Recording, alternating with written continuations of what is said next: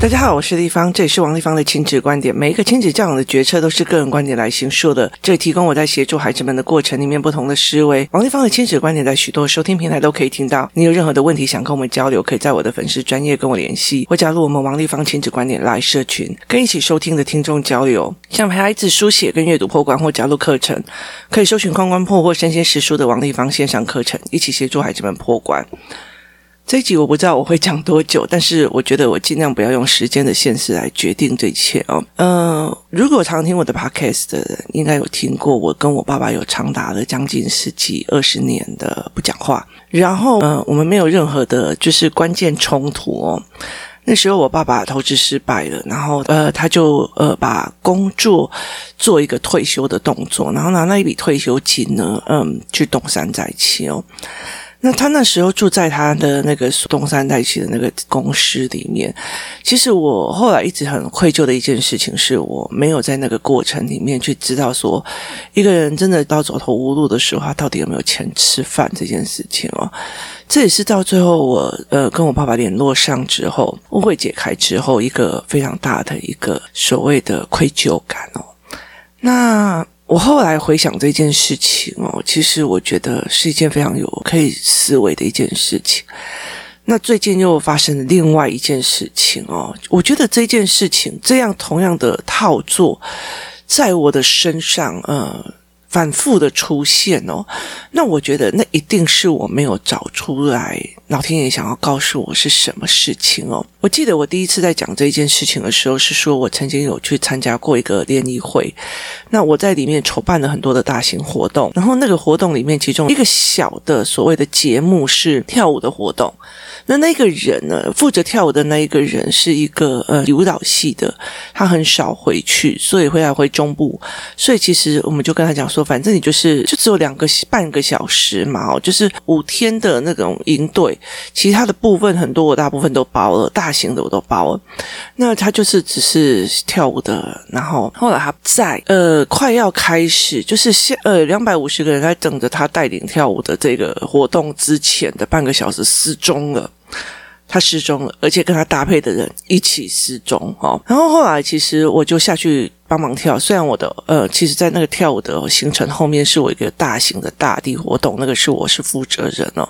可是因为我的协商已经协商好了，所以其实呃，我其实只是在确认每个东西是不是放在对的位置。那因为他跑掉了，所以我只好下去带带场哦。那呃，后来在检讨会的时候，他就在那边，人家就是害怕嘛，人家就是害怕，人家就是不会嘛。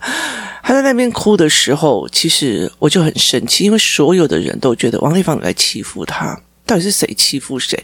你把事情摆烂了，但是你会哭可怜，这件事情就是你赢，所有的人都在对你讲话。好，同样一件事情之后呢，呃，接下来就是我爸这件事情哦。那再来就是，嗯、我有认识一个长辈，那其实有很多的妈妈们都去认识这个长辈过。然后他是呃我的孩子的某一个呃学习领域的启蒙这样子。那其实我觉得我常常会跟很多人讲哦，不同的领域的人哦，就是每一个孩子适合的音乐学习方式、围棋学习方式、书本学习方都不一样哦。其实因为有一尤其像我的儿子，我的儿子他其实有一些比较特别的呃事情，他常常跟我讲很多所谓的呃人跟人之间的佛学观，然后我后来。才发现，他基基本上不是所谓的大乘佛教的思维模式。好，所以其实我觉得每一个孩子，他有每一个孩子的呃特殊的状况，所以其实必须要去协助他们往前走哦。那但是你就把他当长辈在聊天哦。那后来我就觉得说，呃，其实有很多人觉得王丽芳你挑的老师就一定是很好的哦，他就不管适不适合哦，他就是硬要硬要扒上这样子哦。那我后来觉得一件事情就是在于是说，其实我觉得我做 podcast，我写文章，或者是我做亲子教育这么的久，我很大的一个状况就是我尽量做我能帮助别人的事情哦，我尽量做能帮助，但是我不帮那些所谓的，呃，就是。拿别人的孩子来当垫脚石的，然后我也不帮那些所谓的就是扒着你，我的小孩我就是不会教，就给你就给你就给你教那样子的样子的人哦。我也不喜欢那种，我觉得其实呃，我再怎么教哦，孩子都是在妈妈身边哦。那其实呃，妈妈的影响力会大，非常非常的多。我老实说。所谓的老师可以在你的记忆上，或者是说在你的学历上变得，例如说他找到一个非常好的老师，然后本来是一个普塔拉，然后后来到最后哦努力向上，然后考上大学，考上研究所，考上硕士，考上博士班，然后后来变成一个什么什么多厉害的人。可是其实他在所谓的遇到事情里面用的语言、用的心态，包括他的自卑、他的痛苦，都是原生家庭给他的哦。那所以，其实对我来讲，我觉得你可以改变他的学历，你可以改变他的经历，可是你很难改变他的心理状态哦。那呃，后来其实我后来就觉得说，嗯，有很多的人去那边，例如说，我觉得这些人，呃，你的孩子在这边伤人了，他他不是那种呃打架或打人这样子哦。其实一般那种小孩子打人或干嘛，我也收非常非常多孩子，可是我比较没有办法接受，就是你的孩子打人了。然后，而且是动用非常多的心机，非常隐晦的，你还这样讲说啊？谁叫他活该被打？就是你不把别人的孩子当孩子，你的孩子打人被指出来，你不舒服。可是问题在于是，别人的孩子受伤了，你觉得理所当然，你应该是惹到我孩子。我觉得这种人我都没有办法接受。然后有些人他就是一直。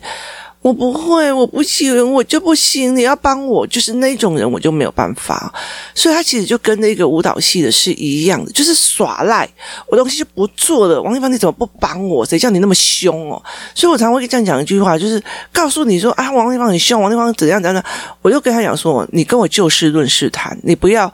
讲不过我事情内容，就只是针对我的情绪，就很像那个老人家有没有？你跟他讲事情，就不管啊，我是你脑部呢，我是你脑部呢，你在哪呢？好，他其实就用其他的东西在压你的这一件事情，我没有办法接受哦。那后来我觉得，嗯，这整件事情到底就是这个长辈后来就是。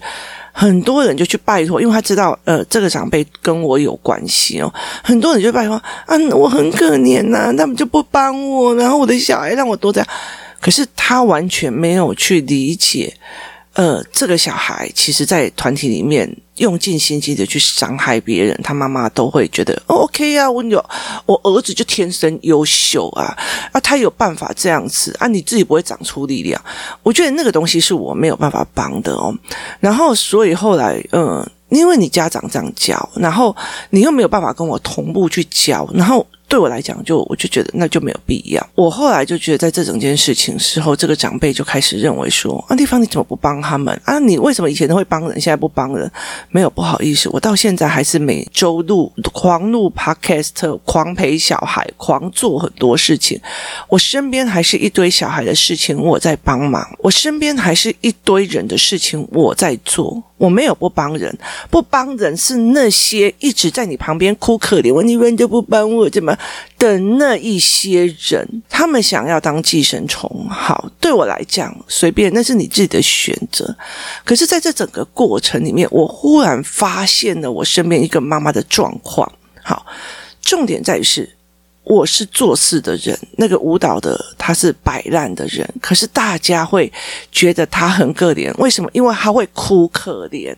所以王一芳做完了所有的事情，但是不值得同情。谁叫你要检讨他？诶，拜托好不好？活动结束之后，傍晚开的研讨会，就是在讲说我们今天做了什么东西，出了什么状况。那我们当然要开研讨会，就是反省会啊。那。你反省会，你还不能反省这件事情。他绕跑了，他把所有两百多个学生丢在那边绕跑了。我不能检讨，我不能讲一句话，讲一句话就是我太凶。可是我一整天弄下来的所有的活动。这些功劳都没有，而且我帮他洗屁股这件事情，包括他落跑了以后，那些什么王丽芳你好凶，你怎么可以凶那个女生？那女生很凶的那些臭男生们，没有一个跳下去说好，那我来带队，没有一个好。但是你会指责你在凶，好，那第二件事情是，像这个长辈的状况，做事的是我。好，然后那一群会哭的那种，就不做事的是他们，然后把事情出状况去害别人的也是他们。可是因为他们会哭，他们会讲，他们会抱怨，他们会综合。我也很谢谢地方帮助我很多，可是我现在也很无助。你们会哭，你们会叫，你们会干嘛？好，那说穿了。到最后都是我不帮你们，是我的错。就是对这个长辈来讲，王丽芳你怎么都不帮人呢？不好意思，我只是不帮这些人而已哦。所以其实我后来我就觉得很忙，然后后来我再去看，我再去看一件事情，就是我跟我父亲的这十八二十年哦。很重要的一件事情，我爸是遇到事情他就去做，他就去解决，他就去把事情做好的那一个人哦，他不会去哭可怜，他也不会去抱怨哦。我的后来其实因为跟他决裂，然后我妈妈是很会哭可怜，你爸都怎样怎样，然后呃，他把我爸爸以前的外遇的这件事情无限扩张，他是一个受害者，然后用受害者的角度一直让我说你诶，你不能不在我这一边，你怎样怎样怎样，然后甚至不让我去跟我爸爸的那一边的。亲戚任何人联系，就后来其实我呃有一个堂姐，就一天到晚就是会打电话给我。后来有一次，她就跟我讲一句话，我就觉得这个状况不对，逻辑上不对哦。我爸怎么会觉得他不欠我？所以后来我就去跟他对峙。哦，那一场真的是。比起讲派打给讲才拍垮，然后后来其实我觉得扣除他所有的情绪，扣除我所有的情绪，我才理解了一件事情。他所有就是呃，我该我的学费，我该我的所有的东西，他都有去支付。可是我妈妈都说他没有，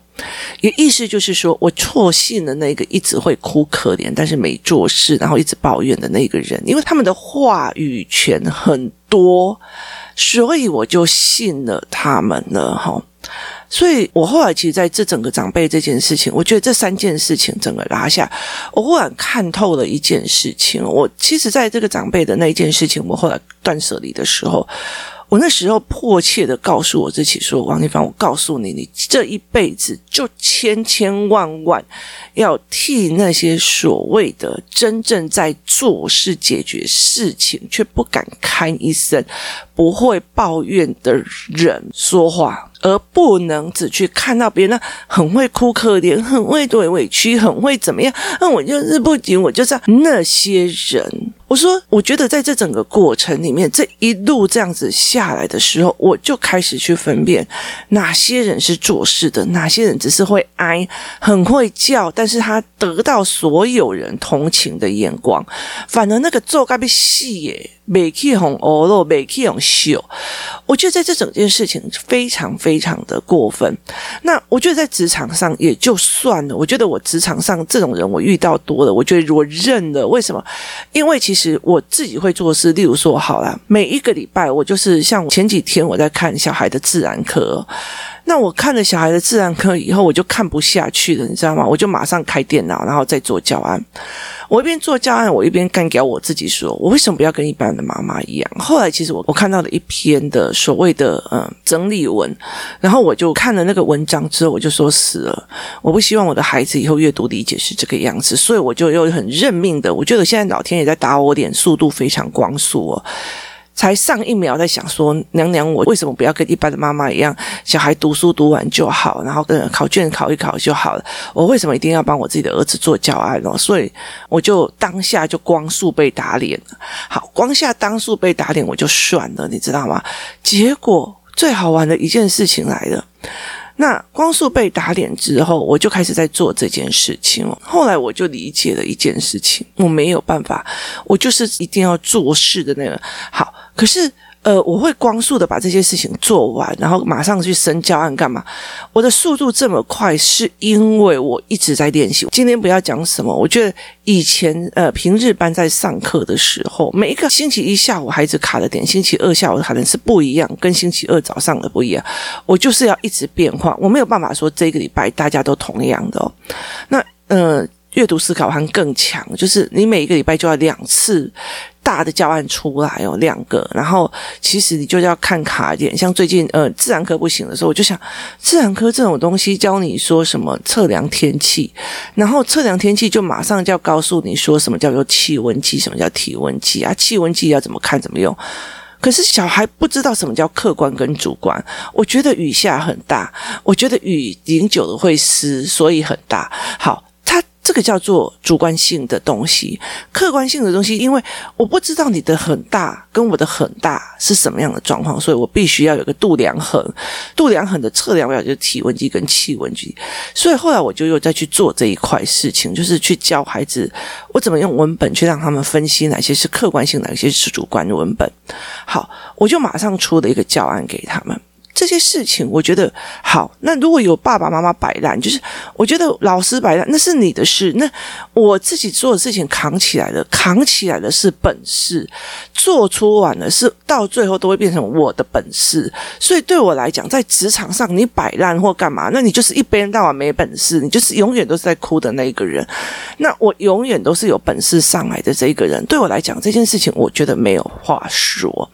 可是真正让我真的觉得非常。非常的惊吓的一件事情是在于是说，如果你在你的孩子身上，你是一个能干的女强人，好，你是一个能干的女强人，可是夫家那一边的人就会一天到晚，我的脑部的血安暖，你脑部的血胸看卡，你脑部的好。夫家那些人是很会碎念、杂念加上批评的人，他也是无意识。我们不能说他们心坏，他们这嘴巴就是习惯性呃遗传吧，呃小时候就是这样子。怎么爸爸妈妈应该也是都是这样，就是习惯性的抱怨，习惯性的呃批判一下人家这样啊，你你骂的是爱的开急了，你骂的是安诺好这样子好，也意思就是说，呃，如果是妈妈很快的事情解决，能干明了好，但是因为我们做完了以后，我们不会为自己解释，我们不会为自己可怜，我们不会为自己心疼，所以我们事情就咻咻咻咻咻咻快完，而且我们还看不惯别人做太慢，所以其实我们脾气就会比较大，就是说干嘛？为什么事情会这样子？为什么这样？好，逻辑不通，我们就会 keep mobile 哈，跟另外一群逻辑很不通，但是很会骂的啊，你脑部的是安诺，你脑部的冲啊，你脑好。这样子的状况的时候，他会落入我跟我爸爸的很大的一个状况，就是我会信了这个话比较多的这一群人，我会去信了话比较多的这一群人，然后去仇视那个真正扛起事情却没有说话的那一个人。所以其实有很多很多的妈妈，他扛了很多的事情，他呃事业、小孩三头跑。因为太忙了，我没有时间去跟孩子讲我为什么这件事情是这样决策，我那个事情为什么是这样决策，我那件事情是为什么是这样子。我们太重视时间，快速的把所有的事情都解决了，又是非常非常多的事情，所以导致这个孩子大部分听的都是对方那种很会哭可怜却没在做事，然后却很会抱怨，却很会水凉的那一群人对自己的。琵琶，那么太忙了，所以我们没有时间去呃去听懂，而且其实因为我们呃。太会做事情，所以呢，这也不想得罪你们。他在我们面前会很客气，丽芳啊，怎样哦？丽，我们家媳妇就是很怎样的，他们会很客气对我。为什么？因为很好用嘛，哦，能力又很强嘛，然后地位又算有一点点这样，所以其实对他们来讲，你该乖乖要叹气哦。所以他们对你算客气哦。可是问题是在私底下呢，你的孩子都在接受，你妈就是怎样，你妈就是怎样，你妈就是怎样。好，我。觉得在很小的这一段时间哦，孩子有办法去理解，就是孩子，因为他还是很爱你的嘛。就是我觉得在孩子的身上哦，其实在我自己身上，爱跟恨是可以同病情，爱跟怨也会同病情的。所以很多时候觉得啊，他怎么在后面这样说我？可他别人抱着我都说爱我。我跟你讲，这是同进行。我在跟我爸爸断交的那一段时间，我很气我爸爸，我可以批评我爸爸，我可以不爽我爸爸，但是别人不能附和。哦，为什么？因为你不能批评我爸，我还是很爱我爸。就是那个东西，其实是一个很微妙的。我觉得，其实在，呃亲子关系里面，我才真的理解说，原来不是全爱就全恨这么的极端，他的心情角色是非常非常的复杂的。所以后来在这整个过程里面，我忽然理解了一件事情：为什么有些很辛苦的女强人，然后真的做的非常多的事情对孩子，后来到最后孩子对她是怨怼的。我真的有点毛起来这一件事情哦，就是后来我就觉得就是怨怼的。为什么？因为你事情很多会干嘛？那。其实我觉得我一直很 lucky，我的 lucky 的原因是在于是说，其实嗯、因为我在网络上有一点点的流量，我一点点的嗯话语权哦，然后我这一个人又不接什么业配我干嘛，所以其实我只要有时候推荐一个东西，大家都很捧场，然后就会买。但虽然我没有任何的业配，但是其实我还是被很多人盯上，说哦，那你就可以带货啊，你就可以做什么，你就可以做直播，你就可以干嘛，有的没有的哈、哦。那有很多人呃也跟我就是。建议，我觉得以前之前跟我一起呃工作的，然后甚至我有个主力，他那时候就一天到晚就在那骂我说：“王丽芳，你都不会呃炒新闻呐，哦，那你要应该哪个新闻出来，你就应该要批判几声啊，你要怎样怎样怎样，你这样才会有网络的能见度啊，什么有的没有。可是我觉得，但会让我非常非常的忙，而且去忙一些所谓无必要的争执哦。那很多一个重要的一个点在于是说，我必须把时间。大量的留给我的孩子哦，那我呃工作室里面非常多的事情，我必须要跟他们讲说这一点我怎么决策，那一点我怎么决策。然后，所以其实我女儿跟我讲说，她其实跟很多老师讲说，我在家里没有办法专心读书，因为我都想要偷听我妈妈在讲什么。所以，其实，在他们的整个过程里面，他们在思维这些事情哦，那是对我来讲很重要的。所以，如果让我觉得这个老师已经不对劲了，或者这个长辈已经不对劲了，他讲的话已经让我觉得那个逻辑不通了，其实我就会散哦。那整个在整个过程里面，我觉得非常有趣的是这一块。那不管是那个舞蹈的活动，然后我爸爸的这一件事情，还有这个长辈最近让我真的很痛苦的，呃，这一件事情，其实。其实让我整个忽然意识到、觉醒到了一件事情：那些很会怎样的、那些很会骂的、那些很会碎念的那一群人，其实到最后会成为自己孩子里面的心理语言。他们对妈妈的抱怨，他会移植在你的孩子身上。然后呢，只要妈妈某一件事情让他不舒服，他就会把这种抱怨的语言开始对峙你。我后来其实，在处理这样子的呃亲子关系的时候，我忽然有点毛起来哦。为什么呢？我觉得有些人，我们做事做太快了，我们做事做太多了，我们反而不会跟孩子一个一个解释，我们会觉得我们做完了就好了，这件事就放下。可是我们反而丢给了这些人很会碎念的这一些人很大的话语权哦，所以导致到最后青少年的时候，嗯，他对这个人的不了解、不谅解，甚至怨恨哦，我觉得那个就是一个循环。那是一个循环，所以其实那时候到后来，我其实一直觉得说我不行，我所有的事情我都要跟我的孩子解释清楚哦。我为什么这样做？这个背后原因是什么？我做这个决策的原因是什么？例如说，那一天我的小孩被同学校说，我不要跟他一起下围棋，然后我就问他，呃，他就说因为他很弱，哈，然后这个小孩的意思是说，我要跟立方姨讲，你儿子最近都没有练围棋。然后所以变弱，然后我儿子上来就跟我讲：“妈妈，你最近都没有叫我练围棋哦。”那我就会觉得我变弱，我就跟他讲说：“孩子，围棋这种事情哦，上网都可以找人哦。可是，例如说篮球跟功课这件事情哦，因为我儿子比较娇小啊，那所以我就说，其实走到哪里都有篮球场哦。其实全校教室里面都可以看出来，下面哪个篮球灌篮的灌最多，干嘛的没有。所以其实他会变成的，你很强就不会有人欺负你哦。所以。其实后来我就呃跟他讲说，所以我其实会在这两个东西里面 focus，我不想要让你太多压力，因为你太多事情要做了哦。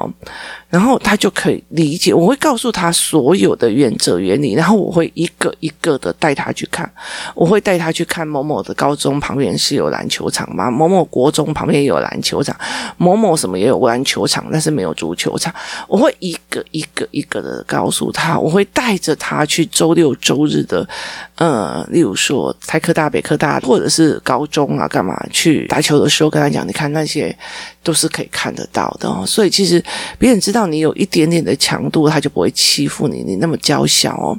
所以其实呃，孩子就会理解我的选择是为了他而着想，那他会在一路上去印证的这些事情哦。可是有很多人就是哦，那方说呃要帮你做什么，然后于是他就拉着这个小孩过去做那件事情，他完全没有跟孩子解释哦。然后呃，爸爸就哎呀，我跟你讲，你妈就是迷恋王丽芳了，你太。就是怎样，王丽芳说什么都 OK 啊。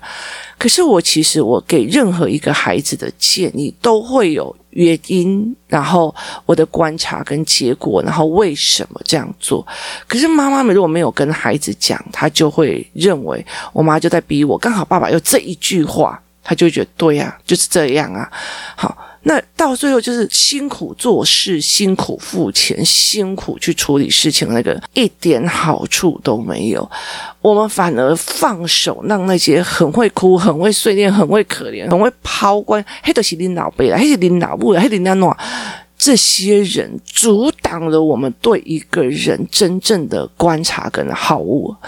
我觉得这是我想要呃提醒很多人的一件事情。如果你是在这整个人生中，在你的生活角色里面是那一个所谓都在处理事情、快速处理事情，我就觉得说叫你抱怨一下，你都觉得。可是我觉得我自己赶快处理完就好了，为什么我要去挨哦？的这些人哦，拜托你们，所有的决策、所有的行为模式、所有的选择模式，可以做事方法跟思考模式，真的用思考脉络的方式带给自己的孩子。这也就是我后来一直，其实在那段时间里面，我最痛苦的时候，我在做那个家长思考脉络班。我其实很想让大家知道的一件事情是，呃，你们要让孩子知道你们的思考脉络是全面的，是为他着想的，而不是你想到就做。我听了王丽芳的什么东西就做，我听了哪个心理作家的东西就做。你不要让他觉得，反正你就是信了别人就来拉着我去做。那很像是 Hello 妈祖伯妈祖下降告诉我什么事情我就去做，不是你要告诉他前因后果脉络思维，整个把它做完了以后，我就。说呃，家长脉络班的那个脉络盘，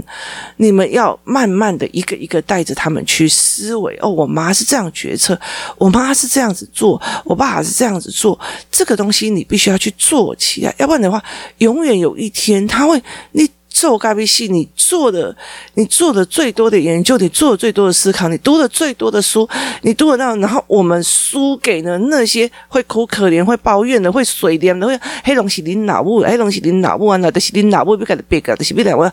的那一些人。我们会得不偿失的，真的会得不偿失的。我们人生这么的拼，我们人生什么事情都扛起来，我们人生什么事情都要自己去面对，自己去解决。很大的一一个原因，难道不是为了这些孩子们吗？就到最后，我们让话语权给那些很会水的、很会抱怨的、很会丢责任的、很会逻辑不通、扣人家帽子的